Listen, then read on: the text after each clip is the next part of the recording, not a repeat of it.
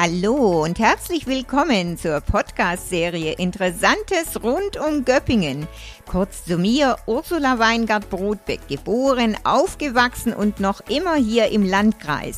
Seit vielen Jahren freiberuflich als Englischdozentin, außerdem Reiseleiterin, Wander- und Stadtführerin.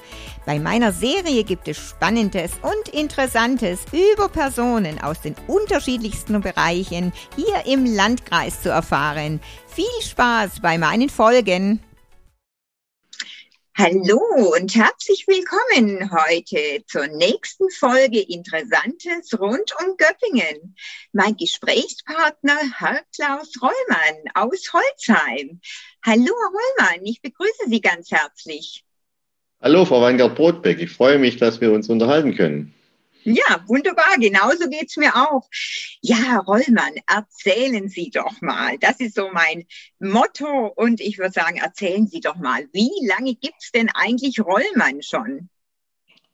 Ah, die Firma Rollmann, die hat mein Opa 1930 an diesem Standort in Holzheim als Schuhmacherei gegründet. Somit gibt es uns jetzt schon 90 oder über 90 Jahre.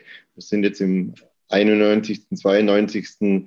Unternehmensjahr und sind stetig an diesem Platz auch gewachsen und haben uns von dort aus erweitert. 1930, das ist ja also wirklich auch lustig. Ähm, das hat mir ja der Herr Marzini erzählt von seinem Großvater. Vielleicht kannten sich die Großväter, ja, wer weiß, und haben beide zusammen gesagt, wir gründen ein Geschäft. Das kann gut sein, aber da, da, bin ich raus und ich kann auch leider nicht mehr nachfragen. ja, aber die Zufälle, ne? ich, ich meine, ich finde es toll. Ne? Wie gesagt, so alte, traditionsreiche Geschäfte in, in und um Göppingen. Wie ging es dann so weiter?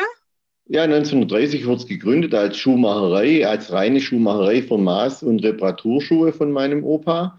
Ähm, dann kam mal so ein bisschen die Industrialisierung, wenn man sagen darf, die reine Maßschuhmacherei, weil früher hatte jeder eigentlich die Schuhe beim Schuhmacher angefertigt bekommen, weil es keine industriell gefertigten Schuhe gab. Das kam ja erst dann in den Folgejahren auf, dass es Schuhfabriken äh, gegründet wurden, die die Schuhe dann auch fertigten. Ähm, kam langsam der Einzelhandel mit Schuhen dazu und es wurde mehr auf äh, Reparaturen, Schuhreparaturen umgestellt in, in der Unternehmensgeschichte. Und durch den Einzelhandel mit Schuhen stieg dann mein Vater, mein Senior, stieg dann auch ein, machte eine Ausbildung, ist ganz witzig, ähm, bei der Mercedes-Schuhfabrik. Die gab es mal in Bad Cannstatt, gab es mal eine Schuhfabrik Mercedes. Äh, da hat er eine kaufmännische Ausbildung gemacht, mein Vater, und bei meinem Opa hat er dann das Schuhmacherhandwerk noch erlernt und ist dann 1970 äh, in den Betrieb eingestiegen und hat ihn dann mehr auf das Kaufmännische ausgerichtet, weg vom Handwerk. Ah ja, Mercedes Schuhfabrik, das höre ich heute tatsächlich auch zum ersten Mal. Ja, da kann ich mich noch daran erinnern, wo ich äh, ja, ein kleiner Bub war, so mit acht, neun, hatten wir mal in irgendeiner Garage noch ein Schild Mercedes-Schuhe. Und, und ich habe das so assoziiert mit den Automobilen natürlich, aber es hatte gar nichts mit dem zu tun. Haben Sie das Schild noch? Nee, das ist leider dann irgendwann mal bei Umbauarbeiten äh, abhanden gekommen. Also ich bedauere es heute auch, aber das war ein richtig schönes großes Emailschild, wo Mercedes-Schuhe drauf stand. Ja, weil das hat ja was. Solche Sachen, ne? Also das ist schon, ja. schade, schade.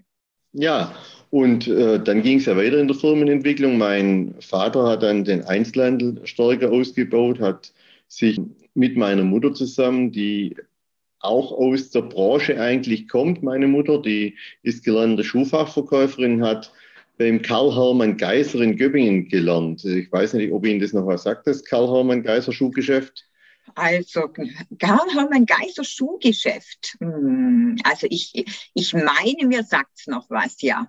Karl-Hermann Geiser, da ist jetzt momentan äh, der Schuhgeschäft Werdig unten drin in der Grabenstraße, an der Ecke dran. Da ist nebendran ist das äh, Ärztehaus äh, und da war der Karl-Hermann Geiser, ein alter Göppinger großer Kaufmann, der hatte dann auch noch eine Schuhfabrik in Göppingen und war Stadtrat, hat das erste Schwimmbad mitgegründet, war im Schwimmverein, also war ein sehr angesehener Mann in Göppingen.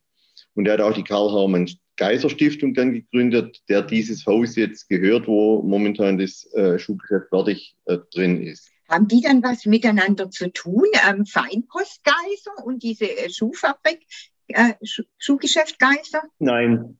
Gar nicht. Nein, äh, Feinkostgeiser haben nichts mit äh, Karl Hermann Geiser, mit der Schuhdynastie, sage ich jetzt mal, das war ein richtig großes Unternehmen damals äh, zu tun. Und ja, und da hat meine Mutter gelernt und darüber auch mein Vater kennengelernt und ist so nach Holzheim in unser Schuhgeschäft gekommen, hat dann mit meinem Vater zusammen den Einzelhandel aufgebaut und der Opa hat dann die Reparaturwerkstatt bis war 84 Jahre oder sowas, bis er 84 Jahre alt war, weitergeführt auf kleinem Niveau, weil ja nicht mehr so viele Schuhe repariert wurden.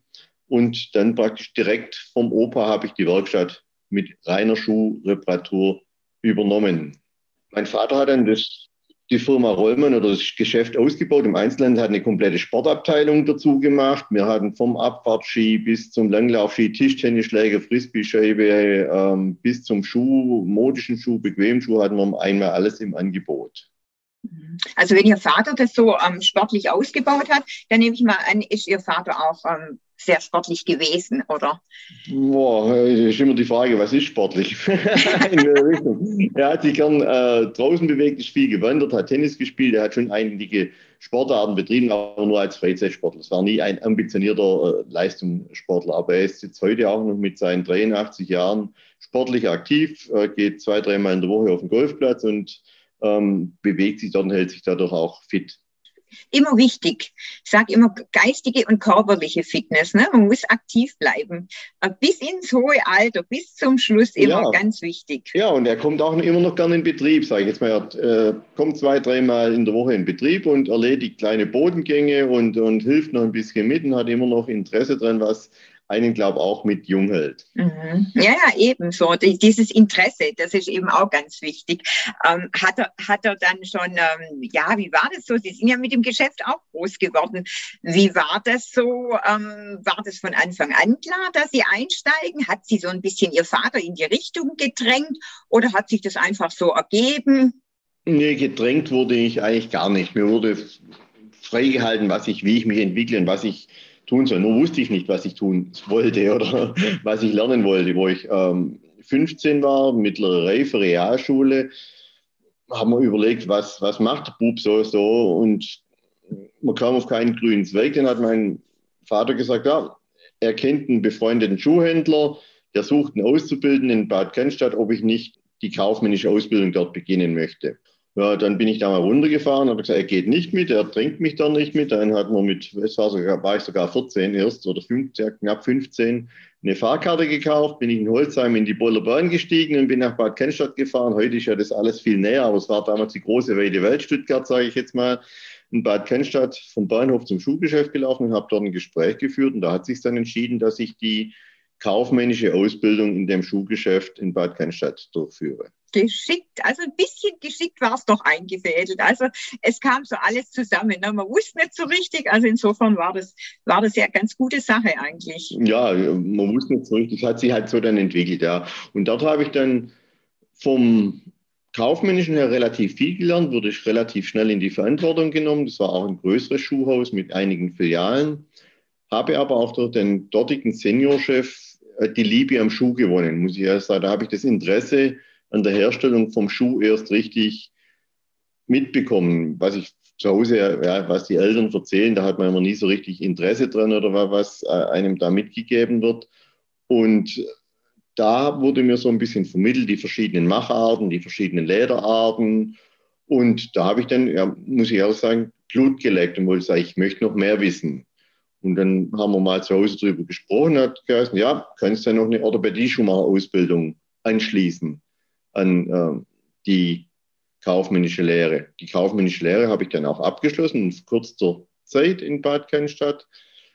Ähm, relativ stark verkürzt dann, habe viel mitgenommen, bin ich auch heute noch dankbar darüber. Und dann bin ich nach Nagold zur Ausbildung auch in ein Schuhgeschäft gegangen, aber in die Werkstatt, um das Schuhmachen zu lernen. Ja, dann haben Sie in, in Nagold dann gewohnt oder sind Sie ja, ich hatte dann in Nagold ein Zimmer, ähm, so eine Studentenbude, sage ich immer, weil Nagold war oder ist ja auch die Textilfachschule, da hat es auch relativ viel Studenten dann und dann hatte ich da eine WG mit Studenten zusammen äh, und dort meine Orthopädie-Schuhmacher-Ausbildung begonnen und auch absolviert, auch wieder um statt dreieinhalb Jahre in zweieinhalb Jahre um ein Jahr verkürzt. Dann kam bei mir, wenn wir jetzt gerade im Lebenslauf ein bisschen sind, so der Zivildienst angeschlossen in, in der, im Werdegang, war ja damals noch ja, Pflicht sozusagen, die, der Wehrdienst war noch Pflicht, ich habe dann Zivildienst gewählt. Und da bin ich dann in die Evangelische Akademie nach Bad Boll gegangen. Das hat mir auch relativ viel gebracht, muss ich sagen. Das ist ja so ein Erwachsenenbildungsinstitut, das kennen Sie bestimmt. Ja, ja, natürlich, auf jeden Fall. Und da war ich dann für die Mediengeräte zuständig und hatte relativ viel mit den Tagungsleitern zu tun und bin da viel mit äh, den Doktoren, Pfarrern, Theologen ins Gespräch gekommen und habe von meinem Leben, muss ich sagen, recht, recht viel mitgenommen. Auch war die Möglichkeit, dass man die Tagungen teilweise besucht oder besuchen musste ich sie, weil ich die dann mitschneiden musste, Tonaufnahmen für die Sekretärin anfertigen während den Tagungsgesprächen oder sowas. Und es war dann hochinteressant. Mhm, ja, der ist ja ein total anderer Bereich, ne? Aber ich sage immer alles Wissenserweiterung und ähm, ja, eben ganz interessant. Ne? Und ich finde es auch heute immer sehr spannend, was eben die, die evangelische Erwachsenenbildung auch in, in Zusammenarbeit mit der katholischen Erwachsenenbildung, was die an Vorträgen oder Reihen oder Workshops auf die Reihe stellen. Also äh, total spannend, auch die Themen. Ähm, doch toll, ne? Also war ja, war ja dann so ein Abzweigen, ja? aber ähm, ja auch interessante Geschichte dann. Ja, nee, mir wurde da auch klar in der Evangelischen Akademie, wichtig eigentlich die Kirche für unsere Gesellschaft ist. Was für eine Funktion sie in äh, ja, unserer gesellschaftlichen Form als Kulturgut darstellt. Wie Sie sagten, Erwachsenenbildung, äh, Glaubensbildung, die Kirchen, die ganze Wirtschaftszweig Kirche, wie, wie, wie das eigentlich sich zusammensetzt. war hochinteressant. Ja, und während Zivildienst ist man ja nicht so ausgelastet wie im Berufsleben, sage ich jetzt mal, äh, hatte ich dann ein Betriebswirtschaftsstudium nebenher angefangen und habe dann den Betriebswirt noch äh, neben Zivildienst begonnen und hinterher dann abgeschlossen. Und somit war ich dann ja, Kaufmann, Orthopädie-Schuhmacher und äh, Betriebswirt. Das waren so die ersten drei Stufen meiner Ausbildung. Dann hatte ich vor, meine Gesellenjahre zu absolvieren. Die habe ich aber auch nur in Teilzeit absolviert. Da war ich in verschiedenen Orthopädie-Schuhtechnikbetrieben, sozusagen auf Wanderschaft, ähm, in zwei, drei Betrieben, habe dort geschnuppert, habe dort mitgearbeitet, drei Jahre lang und bin dann auf die Meisterschule für Orthopädie-Schuhmacher nach München gegangen. Das war auch sehr angenehm, München mal als Großstadt zu erleben von unserer Seite aus, von unserer Göppinger Sicht aus, sage ich jetzt immer mal. Ja, ja, also München hat natürlich schon was, ne? aber ist natürlich, war damals schon teuer, heute immer noch irrsinnig teuer, ne? aber ist natürlich eine tolle Stadt ähm, und vor allem landschaftlich, ne? die Berge drumherum, die Seen, also schon, ähm, ja, und tolles Großstadtleben, ne? bietet was. Ne? Ja, und auch die, muss ich sagen, die netten bayerischen Schulkollegen da, die Schule hat im März, im Frühjahr begonnen und im April kam der bayerische Kollege gleich her jetzt müssen wir einen Tisch reservieren für das Oktoberfest, sonst gibt es nichts mehr. So, dann, dann waren wir da gleich mitgefangen ein bisschen. dann hat man da einen Tisch reserviert mit der ganzen Klasse und das war dann auch lustig im Oktober. Ja, das ist aber ein großes Spektrum, was Sie da gemacht haben. Also ähm, ja, unglaublich. Ja? München.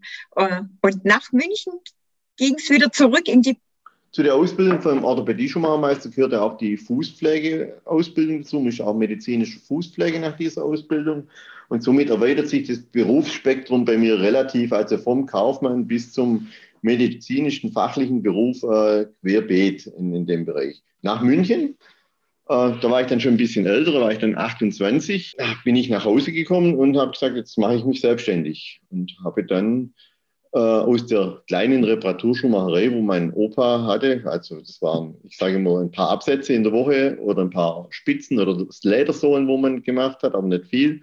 Habe ich angefangen mit der Orthopädie-Schuhtechnik parallel zu meinem Vater seinem Einzelhandelsbetrieb mich äh, selbstständig zu machen. Habe ein Unternehmen gegründet und habe mich dann 98 selbstständig, selbstständig gemacht und äh, war dann eineinhalb Jahre selbstständig auf meinen eigenen Füßen sozusagen, habe dann Ende 99, 98 auf 99, 98 auf 99 habe ich schon das Unternehmen vom Senior übernommen. Halt.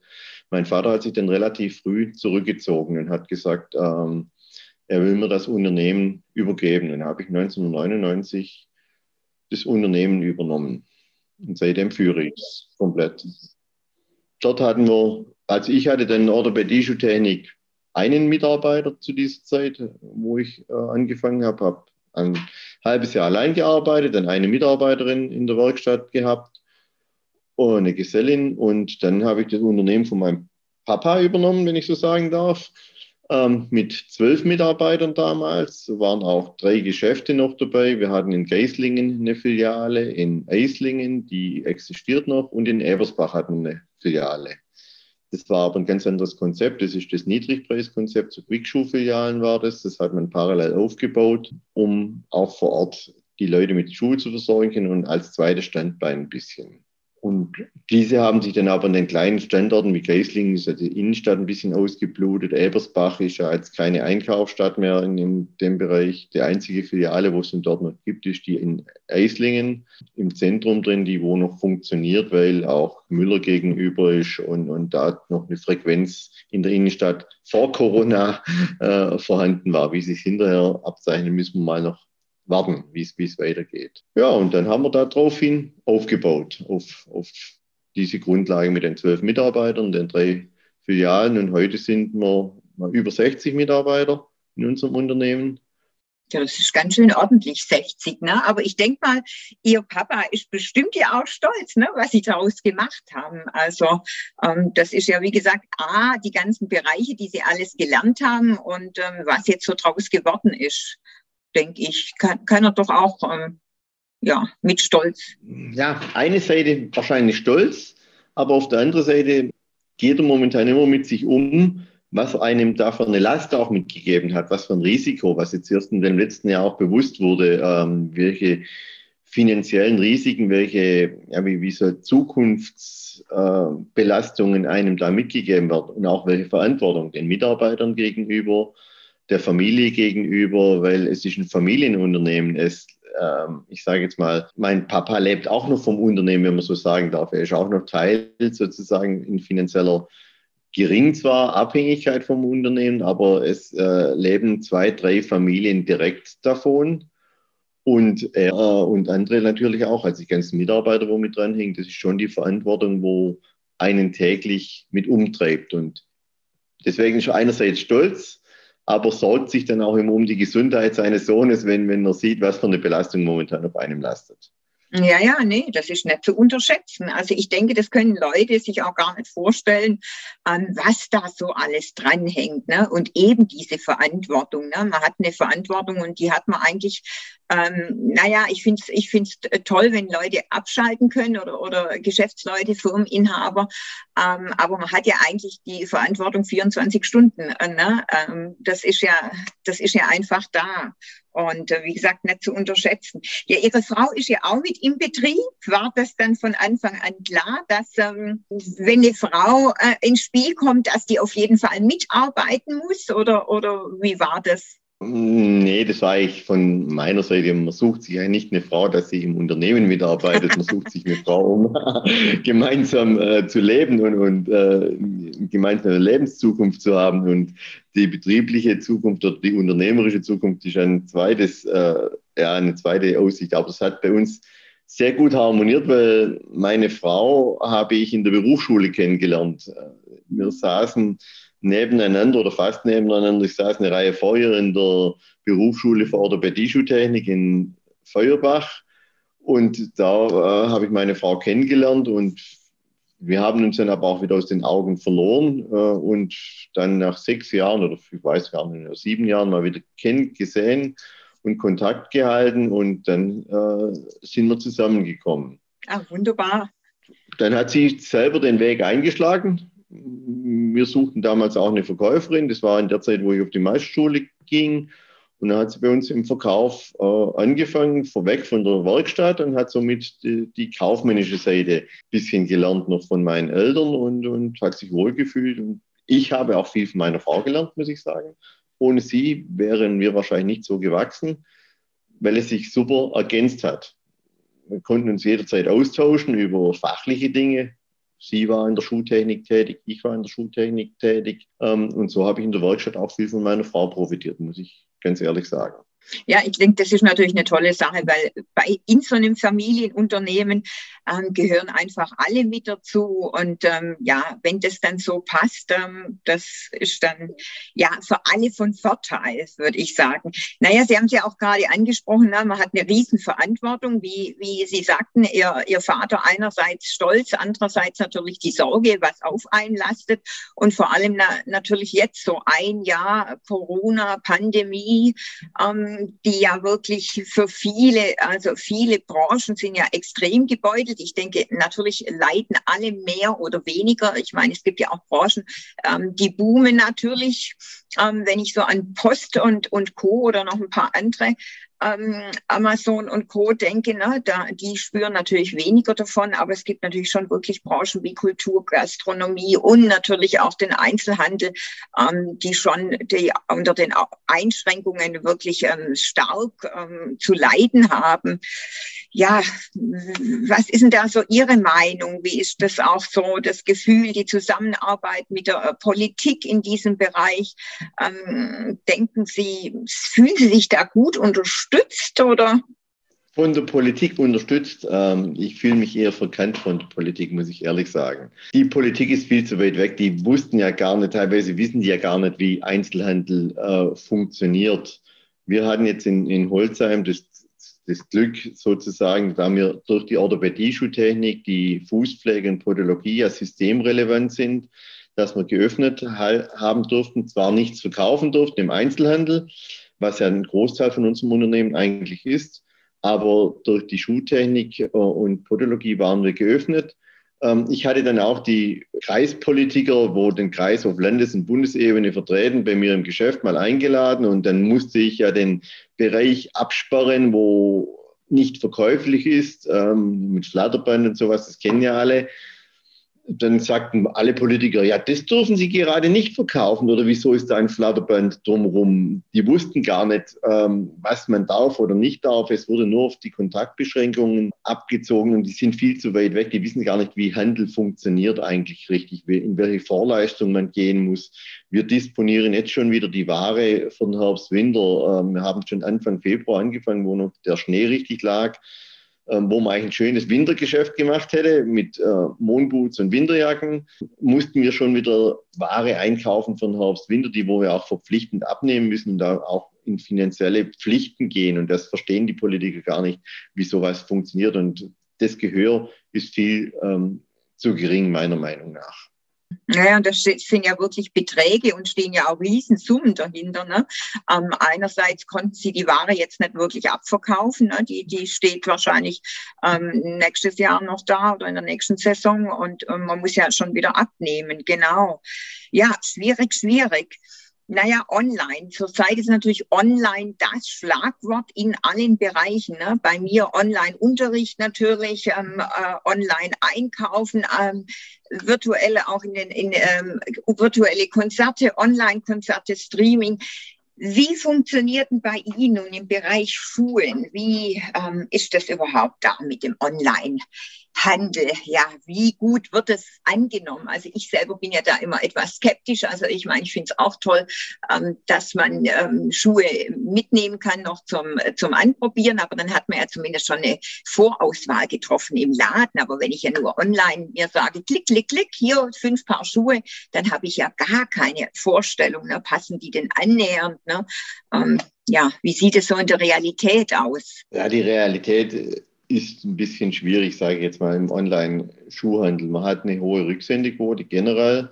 Also die Retourenquote, es gehen oft zwei Drittel der Schuhe zurück. Das heißt, drei Paar Schuhe werden verschickt, zwei kommen zurück. Das ist ähm, schon sehr hart, auch ich sage jetzt mal für die Umwelt, für die Paketfahrer, für die Kartonagen. Wenn ich sehe, was wir in Kartonagen entsorgen müssen von zurückgesendeten Schuhen, was das die Umwelt belastet in, in diesem Bereich, das finde ich äh, schon fragwürdig. Und wie funktioniert das? Wir können ja Onlinehandel zwar direkt betreiben über, sag ich mal, Rollmann-Shop, aber dann müsste ich einen eigenen Shop aufbauen, ein eigenes Zahlsystem aufbauen, eigene Kanäle, eigene Versandlabels machen und so weiter und so fort. Oder man äh, geht mit Plattformen online, über Plattformen zum Verkaufen, über Amazon, Zalando, Otto, die ganzen Plattformen, wo Textilien oder Bekleidung verkaufen und dann dockt man sich dort an. Aber ein Kollege sagte zu mir, das ist so der Pakt mit dem Teufel, wenn man mit den ähm, Plattformen äh, handelt, weil die Plattformen nehmen ordentliche Gebühren, bestimmen, wie der Hase läuft, wie der Handel läuft sozusagen und ähm, können einen auch kanalisieren. Wenn man zu erfolgreich ist, können sie einen zurückstufen. Deswegen ist der Onlinehandel für Fachgeschäfte, wie wir sie in Göppingen kennen oder wie wir es eins sind, ähm, nicht zielführend. Das ist eine Ergänzung. Klar, in Zukunft wird eine kleine Ergänzung sein. In den Spezialbereichen, wo man sich darauf spezialisiert hat, jetzt in unserem Fall mit, mit Spezialprodukten, mit losen Einlagenschuhen in verschiedenen Weiten zum Beispiel, wenn da jemand einen sucht und findet den nicht. Das ist dann aber schon ein Produkt, der wird auch wenig retourniert, weil der Kunde weiß dann, was er sucht und was er braucht. Aber wenn man in modischen Handel reingeht, ähm, ja, wird es relativ schwierig, dort äh, rentablen Onlinehandel zu betreiben. Und es ist auch aufwendig, ist ja nicht unser Kernbusiness sozusagen. Ja, das kann ich mir schon vorstellen. Rentabel, ich meine, äh, von rentabel ist man wahrscheinlich tatsächlich ja weit entfernt ähm, bei sowas. Naja, mh, hm, das ist wahrscheinlich wirklich nur was für solche, wo ja online, da stehen nicht wirklich Fachgeschäfte dahinter. Ne? Da sieht das Ganze nochmal ganz anders aus. Naja, jetzt haben ja auch ähm, Firmen wie ähm, einige Modefirmen äh, juristische Schritte unternommen. Ich meine, Firmen wie Bräuninger, die sind zwar gescheitert, aber denken Sie, das ist insgesamt gesehen ganz gut, dass ein paar Firmen versucht haben, ähm, juristisch dagegen vorzugehen? Zweigeteilte Meinung. Also einerseits, ja, muss man sagen, ein Schritt, um Aufmerksamkeit zu bekommen. Ja, nehmen wir mal, es war ja ein Berufsverbot für den Einzelhandel sozusagen. Wir durften ja nichts mehr verkaufen. Wir durften unserer Tätigkeit nicht mehr nachgehen. Das ist ein Berufsverbot. Es wurde verhängt, unsere Geschäfte müssen geschlossen bleiben. Wir dürfen nur noch Onlinehandel betreiben. Nicht mal Click und Collect in der zweiten Welle vor Weihnachten, äh, wurde äh, erlaubt. Und das ist ja dann ein Berufsverbot. Wenn ich jetzt einen Journalisten verbieten würde, er darf nicht mehr schreiben, würde, wäre Deutschland sofort die Hölle los, was auch richtig ist, Meinungsfreiheit und, und, und in diesem Bereich. Deswegen ist ähm, die Klage einerseits zu überprüfen, ob man so ein Berufsverbot verhängen kann, richtig. Andererseits muss man natürlich schon auch die gesundheitliche Lage der deutschen Bürger mit betrachten vom Gesamten. Und das ist dann die, die zweite Seite. Aber zum Überprüfen, wie rechtmäßig das Ganze ist, finde ich die Klagen auch zum hörbar machen oder sichtbar machen, was am Einzelhandel eigentlich dranhängt, schon mal ein Schritt in die richtige Richtung. Naja, es ist ja immer so, wenn man nichts unternimmt oder wenn niemand irgendwo, sagen wir mal, schreit, wie, wie Sie vorhin aussagten, vielen ist es wahrscheinlich gar nicht bewusst, was alles so dranhängt. Und das, das geht ja mit vielen Branchen so. Ne? Das wird dann, dann, naja, da ist eben schnell irgendeine Entscheidung gefällt, aber was noch so dahinter steckt, ich denke mal, die, die ganze Zeit und diese, ja, sagen wir mal, Corona-Zeit, das Wort kann ja schon bald keiner mehr hören, wird uns aber sicherlich noch eine Weile begleiten, denke ich mal, wird natürlich die hm, Innenstädte wahrscheinlich auch irgendwo verändern. Ich kann mir schon vorstellen, dass das eine oder andere Geschäft leider in irgendeiner Stadt geschlossen bleiben wird. Ähm, was denken Sie überhaupt? Ja, wie ändert sich das so für die Zukunft? Ja, Corona ist ein Katalysator, hat teilweise beschleunigt, äh, wenn Unternehmen äh, eh schon aufhören wollten im Alter und keine Übernachfolge mehr finden konnten oder wollten oder in diesem Bereich, dann hätten die geschlossen, aber langsam halt. Und Corona hat das Ganze beschleunigt durch den Katalysator, durch die Schwierigkeit des Handelsbetreibens. Wie werden sich Innenstädte, wie wird sich der Handel aufstellen? Ja, der Handel, wir wurden ja umerzogen, staatlich sozusagen umerzogen zum Onlinehandel. Das muss man ja ganz klar sagen. Wir wurden sozialisiert sozusagen, wenn ich das so ausdrücke, wie unsere Bundeskanzlerin, das ja aus dem sozialistischen Staat kommt und hat uns dann sozialisiert zum Onlinehandel. Und damit werden auch die Innenstädte sich wandeln. Wenn ich die Politiker höre, es gibt äh, Konzepte, wie man Innenstädte beleben soll mit ohne Geschäfte. Aber wie das genau funktionieren soll, weiß ich noch nicht ganz genau. Es werden sich standhafte Unternehmen herauskristallisieren, die werden weiter existieren.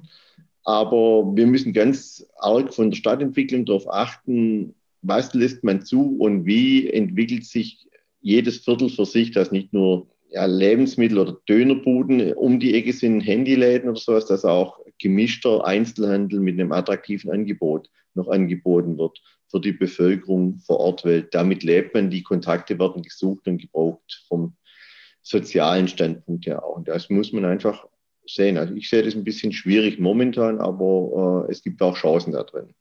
Ja, sicher. Wird spannend, ist sicherlich schwierig, weil, wie Sie sagen, Dönerbuden, ähm, irgendwelche 1-Euro-Geschäfte oder so, äh, ne, was alles so äh, gibt. Naja, und ich meine, äh, ich höre das ja selber auch ähm, öfters mal, naja, für den einen oder anderen ähm, der hört vielleicht jetzt eher mit Englisch lernen auf, weil, weil dem natürlich online nicht so gefällt. Und ähm, ich höre aber auch schon ähm, solche Geschichten wie, na, ich bin schon so lange in Kurzarbeit und das Geld reicht hinten und vorne nicht. Jetzt spare ich vielleicht an dem und an jenem ein. Das ist natürlich auch eine, eine große Geschichte. Ich meine, Kurzarbeit, die meisten sind in Kurzarbeit, 60 Prozent, 80 Prozent. Ich habe äh, auch solche gehört, 100 Prozent. Ich denke, das ist natürlich auch ein ähm, großes Thema. Ne? Die ganzen, ähm, ja, die Kluft wird wahrscheinlich größer. Ne? Das, ähm, ich weiß nicht, ob Sie das hören. Auch so, ich denke, Einzelhandel äh, sind ja auch jetzt nicht die Top-Verdiener. Ne? Und wenn man dann jetzt lange in Kurzarbeit ist, denke, das wird die ganzen Schichten auch irgendwie verändern, oder äh, wie ist Ihre Einschätzung? Ja, also ich kann halt von meinen Mitarbeitern berichten, ähm, die teilweise auch in Kurzarbeit waren, 70, 80, 100 Prozent, wenn komplett geschlossen war. Und wie Sie sagten, es ist die untere Einkommensschicht im Handel, äh, in der Dienstleistung ganz normal und die kommen dann schon teilweise ins Existenzminimum von, äh, von den Verdiensten her. Und das müssen unsere Politiker auch mal mitnehmen, wenn man so auf die Politiker wieder kommt, dass man Leute eigentlich beschneidet, die wo eh schon relativ eng in der Kasse sind und äh, dadurch die auch Existenzängste haben, damit sie nicht mehr ihren Lebensunterhalt äh, erstreiten können. Klar gibt es dann die staatlichen Unterstützungen, äh, Wohngeld und was weiß ich, aber das, den Schritt ähm, hat von meinen Mitarbeitern gar keiner gemacht, obwohl das Geld nicht gereicht hat. Die sind dann irgendwie gekommen auf Vorschussbasis oder vom Versparten runter, weil sie sagten, bis ich da was bekomme. Ich habe eigentlich einen Job. Ich könnte eigentlich arbeiten, wenn ich durfte. Nur durften sie halt nicht. Und deswegen äh, sind da auch soziale Ängste ja, bei meinen Mitarbeitern schon da. Mhm. Ja, kann ich gut verstehen und ich denke, das geht vielen Leuten zurzeit so. Ne? Ähm, ja, aber ich sehe schon, also Herr Rollmann, ich glaube, wir finden noch ganz viele Themen, wo wir uns austauschen könnten und ähm, ja, ich ähm, hoffe auch, dass es für unsere Zuhörer ganz interessant war, was sie alles heute so erfahren haben und natürlich auch ich, ähm, muss ich sagen, Mercedes ähm, Schuhfabrik also schade, ist doch jammer schade, dass Sie das Schild nicht mehr haben. Also jedenfalls bedanke ich mich ganz, ganz herzlich für die Zeit und ähm, war ein nettes, ähm, nettes kleines äh, Plauderstündchen mit Ihnen und hoffen wir, dass ähm, bald wieder viele Leute kommen und ähm, naja, so wir uns langsam am Ende äh, der, der Krise nähern, aber warten wir ab, ne? was passiert, ist alles noch ein großes Fragezeichen, würde ich sagen. Also nochmal herzlichen Dank Ihnen, Herr Rollmann alles Gute und äh, dann bis zum nächsten Mal. Ich danke Ihnen auch, Frau Weingart-Brotbeck, für, für die Unterhaltung und für die anregenden Themen, die wir ansprechen konnten. Wunderbar. Machen Sie es gut. Tschüss. Tschüss.